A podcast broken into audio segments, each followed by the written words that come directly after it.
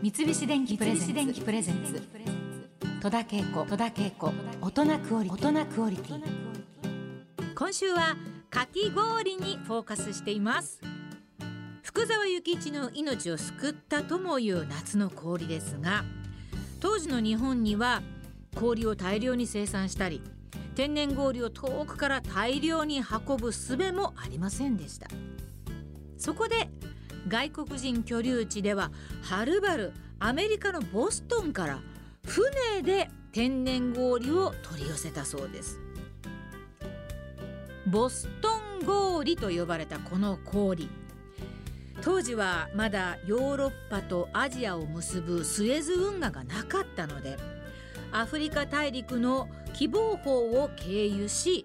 日本到着に半年以上もかかったといいます。その道のりで大半が溶けてしまうためボストン氷はとても高価でした。みかん箱あるいはビール箱大の氷で、えー、3両から5両現在の30万から50万円以上したそうです。えー、氷がですよ。氷がそんな値段したんですね。日本では中川貨幣さんという方が試行錯誤の末全財産をつぎ込み北海道函館市の五稜郭の郷で作った天然氷を東京に運ぶことに成功。函館氷という名で売り出すと爆発的人気商品となったそうです。現在も日光や秩父では天然氷を味わえるお店があります。四代目徳次郎氷とか正月氷室なんて老舗の天然氷業者の氷が人気となっています。天然氷は日中でも日が差さない山陰に縦15メートル横30メートル深さ50センチの池を作るところから始まるそうです。木の葉やゴミを取り土が柔らかくなるように何度も掃除を繰り返すそうです。冬になると池に氷が張り水を入れます。時間をかけすぎて凍ると鱗氷と呼ばれる柔らかい氷になり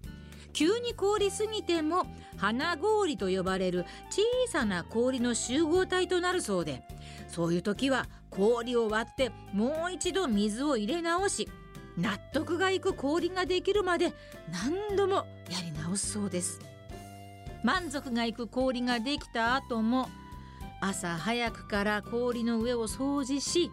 塵や埃がたまらないよう細心の注意が必要です。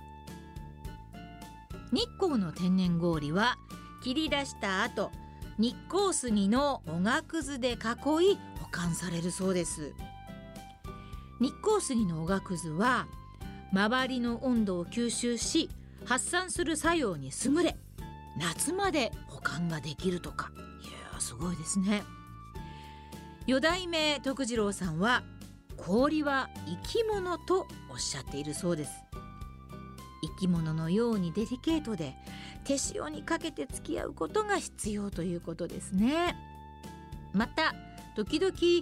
天然の氷は汚いんじゃと心配する人がいますがある程度時間をかけて凍ることで不純物が下に落ちるので許可を取って作られた天然氷は衛生面でも心配はありません。日本の天然氷も素敵なんですけれども最近は夏になると他の国のかき氷が話題となりますね。去年台湾のマンゴーかき氷ブームを生み出したお店アイスモンスターが表参道に上陸しました。あの日本のかき氷と違って氷もマンゴーを使ったブロックから削り出したものでその上にマンゴーシャーベットパンナコッタマンゴーの果実などをトッピングしたものだそうです。もうマンゴーを使ったブロックを削り出してるわけだからもうマンゴーマンゴーですよね。もう本当にこれでもかっていうような感じで。これ私ね食べてないので何ともあの台湾に行った時も食べてないですね。これまあ一度ちょっと食べてからじゃないと何とも言えないんですけれども。まあ美味しいんでしょうね、えー、そして今年の6月には雪氷と書いてソルビンと呼ぶ新感覚スイーツのお店もやはり表参道に開店しました。こちらはあのソウルで若者に大人気となったお店で雪のようにきめが細かい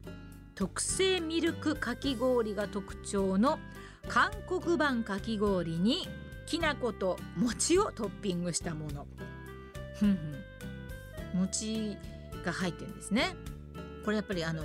韓国のあの例のお餅ですかね。細長いやつをこう切ってるタイプのああいうやつかな。日本のお餅入ってるとちょっと妙な形になるんだけどちょっと見たことがないので分かりませんが。これもあの韓国の伝統菓子をアレンジして韓国全土でもう大ブレイクしたそうです。あのサラサラの氷っていうのは日本でも最近テレビでよくもうみんななんだこれっていうようなあのリアクションをしてらっしゃるので溶け具合が違うんでしょうね。もうサラッサラのかき氷テレビで見たことありますけれども、まあ、そのサラサラのミルクかき氷にこうきな粉とこの餅の組み合わせ。これはやっぱりなんかちょっと美味しそうですね。なんかこう伝統的なものを組み合わせるってもうかなりね鉄板だと思うんですよ。あの宇治金時のように。間違いないんじゃないかなと思うんですけどもう想像しただけで美味しそうなので